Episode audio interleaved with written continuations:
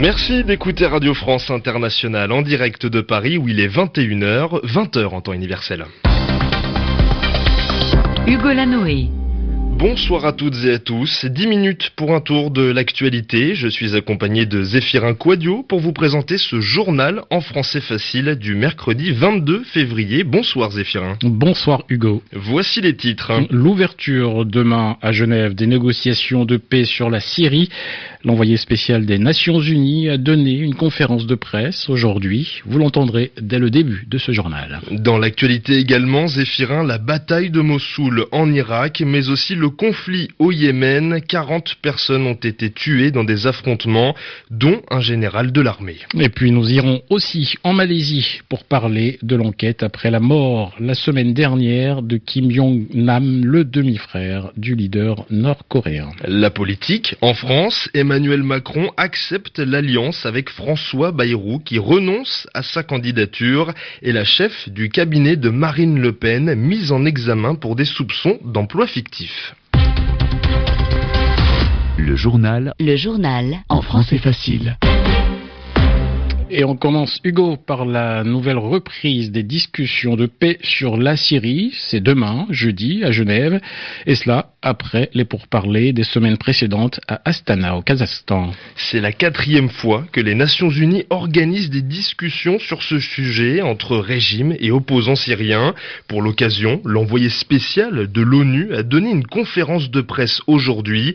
Staffan de Mistura espère que les différentes parties trouveront un accord de paix il a tenu à clarifier la situation.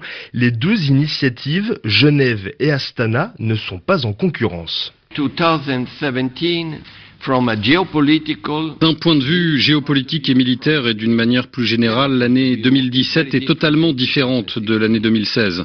La situation a totalement changé, on le voit, on n'aurait jamais pensé il y a un an que le cessez-le-feu initié en Syrie par les États-Unis et la Russie allait être remplacé par un nouveau cessez-le-feu parrainé cette fois-ci par l'Iran, la Turquie et la Russie. Astana a été et reste une initiative très importante avec un objectif important l'arrêt des combats. Demandez aux Syriens, ils vous le diront, le cessez-le-feu, l'arrêt des frappes et des bombardements, cela fait une réelle différence sur le terrain. Mais ça s'arrête là. Tout le volet politique, c'est ici, à Genève, que ça se passe. L'envoyé spécial des Nations Unies pour la Syrie, Staffan Lemistura, au micro de notre envoyé spécial à Genève, Sami Boukhelifa. De son côté, la Russie, alliée de la Syrie, a demandé au gouvernement de Bachar al-Assad de stopper les bombardements aériens pendant la durée des négociations. Autre conflit important situé à quelques centaines de kilomètres de la Syrie, la bataille de Mossoul en Irak, bataille qui dure depuis quatre mois. Après avoir repris la partie est de cette deuxième ville d'Irak, les forces irakiennes épaulées, aidées par la coalition internationale, essayent de reprendre la partie ouest de Mossoul, actuellement sous le contrôle de l'EI. L'armée irakienne se prépare maintenant à attaquer l'aéroport de Mossoul, mais les ONG et l'ONU s'inquiètent du sort, du destin des centaines de milliers de civils présents à Mossoul-Ouest. La moitié d'entre eux seraient des enfants. Et puis, au Yémen, Hugo, un général de l'armée a été tué dans des combats. Au total, on compte 40 morts. Des affrontements ont eu lieu dans le sud du pays, une zone sous le contrôle des rebelles Houthis que les forces loyalistes essayent de reprendre. Face à ces souffrances, ces destructions, le président du Yémen, Abdrabo Mansour Hadi, a annoncé aujourd'hui une aide d'un montant de 10 milliards de dollars de l'Arabie saoudite pour reconstruire le pays, mais Riyad n'a rien confirmé pour le moment. Les précisions avec Muriel Paradon. Le général Ahmed Saïf al-Yafi a été tué par un tir de missile alors qu'il se trouvait dans un camp militaire à l'extérieur de Mocha. Cette ville portuaire du sud-ouest du Yémen a été reprise récemment par les forces loyalistes qui combattent les rebelles Houthis. Les affrontements dans la zone se poursuivent, ils ont fait plusieurs dizaines de morts ces dernières heures. Cela fait deux ans que la guerre civile fait rage au Yémen. Les Houthis des chiites, soutenus par l'Iran, se sont emparés de la capitale Sanaa et de pans entiers du pays à l'ouest et au nord. Des régions que les forces fidèles au président Abdrabo Mansour Hadi tentent de reconquérir. Elles sont aidées par une coalition de pays menée par l'Arabie saoudite. Dans ce chaos, la population civile souffre. En deux ans, au moins 10 000 personnes sont mortes, de nombreux autres ont été déplacés. Selon l'ONU, 7 millions de Yéménites seraient aujourd'hui au bord de la famine, dont 460 000 enfants. Muriel Paradon et puis cinq eurodéputés interdits d'entrer dans la bande de Gaza par les autorités israéliennes. Cette délégation du Parlement européen voulait se déplacer à Gaza pour évaluer une reconstruction de cette zone ravagée par le blocus et les trois dernières attaques israéliennes depuis 2008. Par ailleurs, Benjamin Netanyahou, en déplacement en Australie, est lui arrivé aujourd'hui à Sydney. C'est la première fois qu'un premier ministre israélien en exercice en fonction se déplace dans cette région du monde. Benjamin Netanyahou s'est dit heureux du soutien australien sur la colonisation et mécontent de l'hypocrisie des Nations Unies. Dans l'actualité également, Hugo, en Malaisie, la police dit avoir identifié trois nouveaux suspects après l'assassinat la semaine dernière du demi-frère du leader de la Corée du Nord. Parmi ces trois suspects, Zéphirin, un diplomate nord-coréen en fonction dans la capitale malaisienne. Le chef de la police a révélé, a montré une tentative d'effraction de la morgue où repose le corps de Kim Jong-nam. Le demi-frère de Kim Jong-un aurait été empoisonné le 13 février à l'aéroport de Kuala Lumpur. Les explications signées Juliette Gerbrandt. Selon le chef de la police malaisienne, le deuxième secrétaire de l'ambassade de Corée du Nord à Kuala Lumpur et l'employé de la compagnie aérienne Air Kyoro se trouvent toujours sur le territoire malaisien.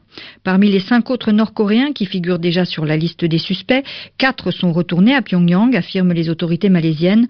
Le cinquième est en détention provisoire, tout comme les deux femmes, une vietnamienne et une indonésienne, qui ont attaqué Kim Jong-nam avec un produit toxique à l'aéroport de Kuala Lumpur le 13 février dernier. Autre annonce de la police, plusieurs personnes ont tenté en début de semaine de s'introduire dans la morgue où repose le corps de Kim Jong-nam, mais leur identité connue des enquêteurs n'a pas été révélée. Pyongyang a réclamé le corps et rejeté par avance les conclusions de toute autopsie faite en l'absence de ses représentants, mais de son côté, la Malaisie demande un échantillon ADN d'un parent proche pour confirmer l'identité du défunt avant de rendre le corps. Ridicule, estime Pyongyang. Ces derniers éléments ne vont pas améliorer les relations entre les deux pays qui se sont fortement dégradées depuis l'assassinat, alors que la Malaisie est l'un des très rares pays à avoir des liens officiels avec la Corée du Nord. Explication signée Juliette Gerbrandt. Bernard Cazeneuve est lui en visite officielle en Chine. Le Premier ministre français est arrivé à Pékin mardi. Il a rencontré aujourd'hui le président chinois Xi Jinping. Ensemble, les deux hommes ont parlé de l'Union européenne, premier partenaire commercial de la Chine, mais aussi du danger des populismes dans un contexte marqué par l'arrivée de Donald Trump à la Maison Blanche hostile, c'est-à-dire opposé à la politique chinoise. L'actualité en France, Hugo, avec la campagne présidentielle, les avocats interpellent les candidats sur la justice. Les avocats français espèrent des réponses et des engagements sur le budget de la justice, l'accès au droit ou encore l'exercice professionnel, Franck Alexandre peser à tout prix dans la campagne. Il y a quelques jours, le barreau de Paris a ainsi lancé une campagne d'affichage choc. Les candidats à la présidentielle y apparaissent grimés en hommes des cavernes. Un slogan, l'institution judiciaire vit à l'âge de pierre et comme les dinosaures, elle risque de se fossiliser. Le Conseil national des barreaux se tourne désormais vers les candidats déclarés et via un questionnaire leur demande de prendre position sur le budget étriqué de la justice, sur les politiques pénale, l'avocat Jean-Marie Burguburu s'étonne du silence des candidats sur ces questions pourtant cruciales. Ce vide est euh, à la fois étonnant et compréhensible. Il est étonnant parce que la justice est un fondement de la société et qu'on ne peut pas lancer un nouveau quinquennat sans réfléchir à ces questions. Mais il est compréhensible parce que ce sont des questions très délicates sur lesquelles les candidats ne veulent pas se mouiller les pieds. Soit que certains aient quelques difficultés, soit que d'autres ne savent pas par quel bout prendre cette question fondamentale. Les questions de justice ne sont pas considérées comme prioritaires, alors que nous, avocats, pensons que pour les citoyens, cette question est prioritaire. Les positions des candidats à l'Élysée seront rendues publiques, elles seront mises en ligne sur le site du Conseil national des barreaux. Franck Alexandre. 21h10 à Paris, c'est la fin de ce journal en français facile. Merci à vous, Zéphirin Quadio. Merci Hugo Lanoé. Une édition retrouvée sur notre site savoir au pluriel.rfi.fr.